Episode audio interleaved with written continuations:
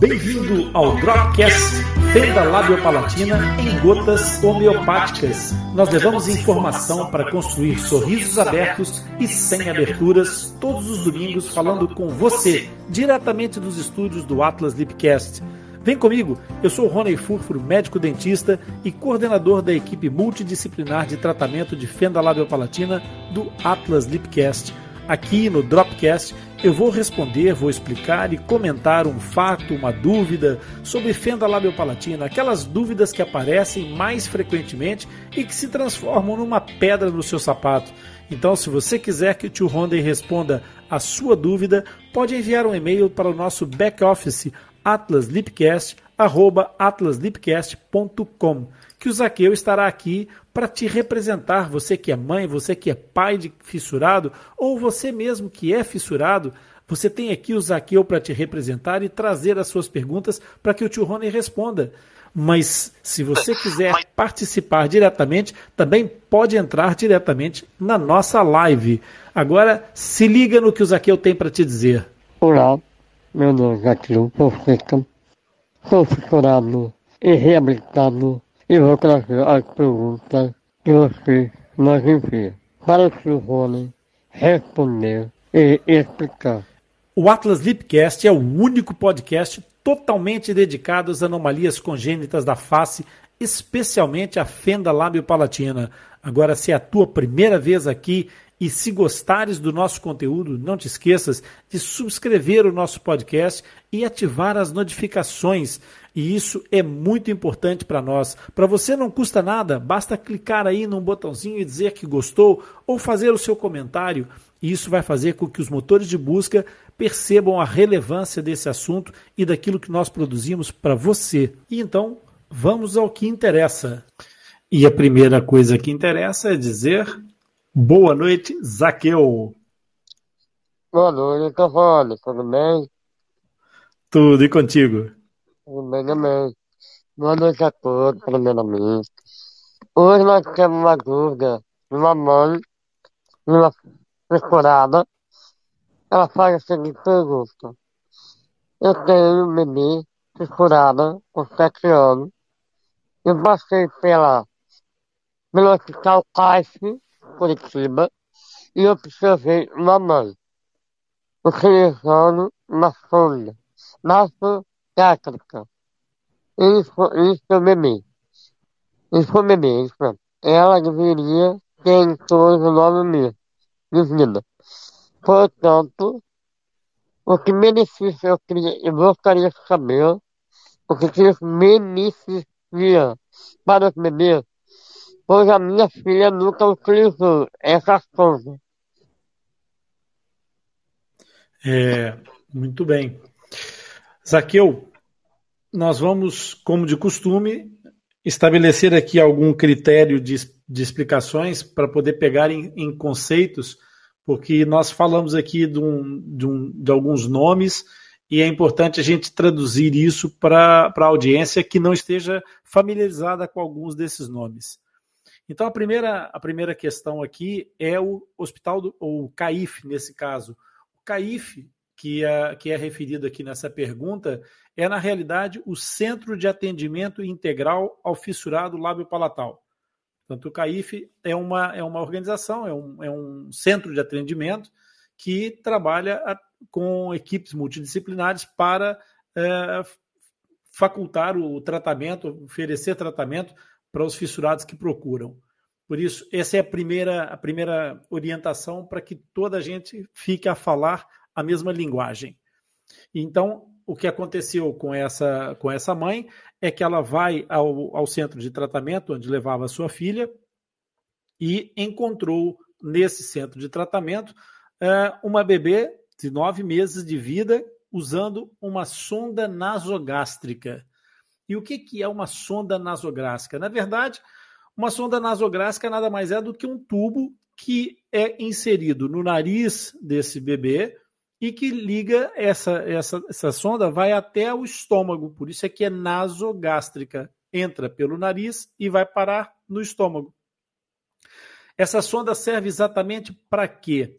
Ela serve para administrar, para entregar alimentos, líquidos, medicamentos para todas as pessoas ou para todas as crianças que não tenham capacidade de deglutição, que não consigam fazer uma deglutição satisfatória. Então, a, a questão dessa, dessa criança de 7 anos que já, já desenvolveu uma série de etapas do seu tratamento de reabilitação, a mãe refere que a filha nunca usou essa sonda porque nunca foi preciso de fato, porque nós sabemos que não é uma regra e não é uma obrigatoriedade que os fissurados, sejam eles lábio-palatinos ou palatinos ou labiais, que não consigam obter a sua alimentação, a sua nutrição suficiente pelas vias normais, pela amamentação, pela alimentação oral, como, toda, como todas as crianças fazem.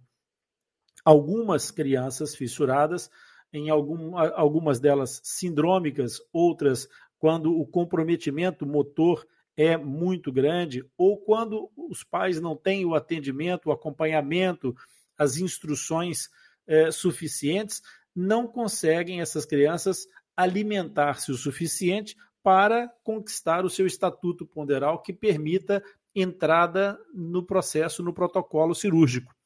O que essas crianças vão precisar naturalmente é atingir pelo menos é, um, um, determinado padrão de peso, de condições de saúde geral, global, não, não vou entrar em muito detalhe aqui, mas que permita fazer a, as suas intervenções cirúrgicas com segurança.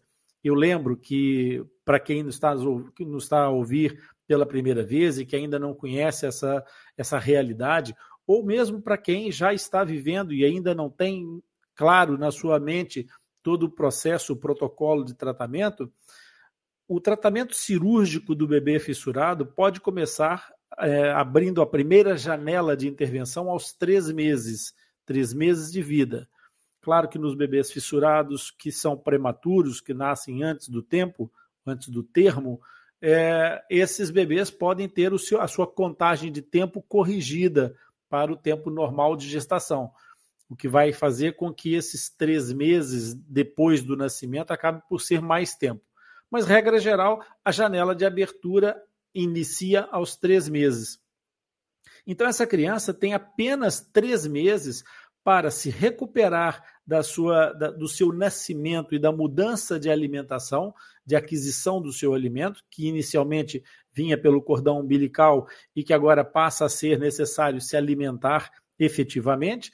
Então, essa criança, se ela não tiver capacidade de fazer a sua deglutição normal, ela vai precisar é, de alguma forma de nutrição que permita que ela vá evoluindo no seu estatuto ponderal, na sua, no, no seu peso, no seu tamanho, no seu desenvolvimento, na sua resistência física, para que ela, aos três meses, esteja apta para essa intervenção cirúrgica. Depois, essa criança vai ter um pós-operatório, vai precisar recuperar-se e depois, aos nove meses, a partir dos nove meses, abre a segunda janela de intervenção, que vai dos nove aos 18 meses para a intervenção da palatoplastia. Por isso, tudo, todas essas questões implicam exatamente em que que as crianças tenham capacidade de se alimentar. E se elas não conseguirem se alimentar pela via oral normal, ou porque não deglutem, ou porque têm dificuldade com a deglutição, seja por que razão for. Então, nesse caso, é colocado uma sonda nasogástrica, portanto, esse tal tubo que vai do narizito até lá abaixo ao estômago e que vai permitir a entrega dos nutrientes necessários para que essa criança possa evoluir com, com as melhores condições para se colocar na fase de, de cirúrgica é, sem ter nenhum risco adicional para além do óbvio risco cirúrgico que existe sempre, mas que é perfeitamente controlado pelos profissionais, pelos cirurgiões e pelo anestesista. Então, a sonda nasogástrica faz esta função e quando a, a nossa ouvinte nos pergunta, para além de, de, do que é que serve, que nós já explicamos, o que que isso beneficia os bebês, beneficia exatamente permitir que os bebês possam entrar no protocolo cirúrgico sem riscos e sem déficits nutricionais. Por isso, o déficit nutricional acabaria por interferir também com o processo de recuperação pós-cirúrgica, o processo cicatricial, todas, todas as características que essa, essa criança vai precisar para ter um desenvolvimento normal são importantes e vem exatamente da sua nutrição, da sua boa nutrição, da sua alimentação satisfatória e adequada. No entanto, nem tudo são flores, e como todas as, as moedas têm dois lados, se existe algumas indicações, existem algumas contraindicações, se existem alguns benefícios, também existem algumas coisas que não são a melhor escolha, porque quando nós fazemos uma criança alimentar-se pela sonda nasogástrica, nós estamos a deixar de estimular toda a, a, o desenvolvimento sensorial dessa criança para a alimentação oral. E a alimentação oral ela é importante no desenvolvimento da face, ela é importante no desenvolvimento da compreensão da criança do mundo, em termos da, da percepção dos sabores, da, de uma série de, de ações que ela vai precisar para o seu desenvolvimento, inclusive motor, que durante a alimentação começa a fazer o trabalho de, de estimulação muscular e de coordenação motora, que depois também vai facultar, com outras, com outras nuances, a capacidade de fazer a oclusão é, da, da, dos músculos do lábio, da, da língua, que vai permitir uma boa fala.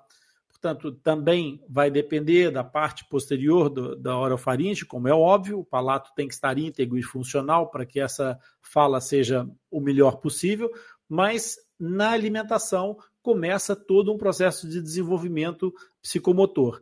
E também não é menos importante que durante esta fase a criança se mantenha devidamente hidratada e que possa ter uma ação de, de medicação para o caso de haver alguma situação de necessidade terapêutica, ter uma capacidade de receber a medicação corretamente. Tirando a questão da, da, dessa ausência da estimulação da, da via oral, é, todos os benefícios nós já falamos, não falamos foi das contraindicações, que não são muitas. É, obviamente que algumas crianças podem ter alguma obstrução nasofaríngea ou esofágica, e aí não vai ser possível usar essa, essa sonda.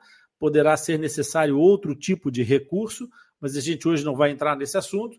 Nos casos, obviamente, em que haja por parte da criança, se for uma criança com alterações sindrômicas ou alterações de, de, distúrbios da coagulação que não estejam devidamente controlados, também pode ser contraindicado, mas são casos pontuais e casos demasiado graves que não vêm propriamente aqui para a nossa, nossa explicação de hoje como uma, uma questão realmente importante. Portanto, a sonda nasogástrica acaba exatamente por ser um benefício que vai garantir à criança as suas melhores capacidades. E assim ultrapassamos mais uma etapa. Eu quero te agradecer pela sua participação e companhia. E se você aprendeu alguma coisa hoje ou se esclareceu alguma dúvida, curte e compartilhe esse episódio com algum amigo, um familiar. Eu tenho certeza que eles vão gostar e aproveitar. Você vai deixá-los também com um sorriso aberto e sem aberturas. Compartilhando e enviando as suas dúvidas para o nosso podcast nos ajuda a divulgar a informação sobre fenda labiopalatina e nos motiva a continuar criando conteúdo alinhado com as suas expectativas. Não se esqueça que todos os episódios do Dropcast ficam disponíveis no replay do Atlas Lipcast, que está no Castbox por uma semana e depois vão para o Atlas Lipcast, o nosso podcast disponível em todos os agregadores de podcast. Assim, você poderá acessar e ouvir sempre que quiser. Os links dos nossos canais estão disponíveis na descrição desse episódio. Até o próximo encontro.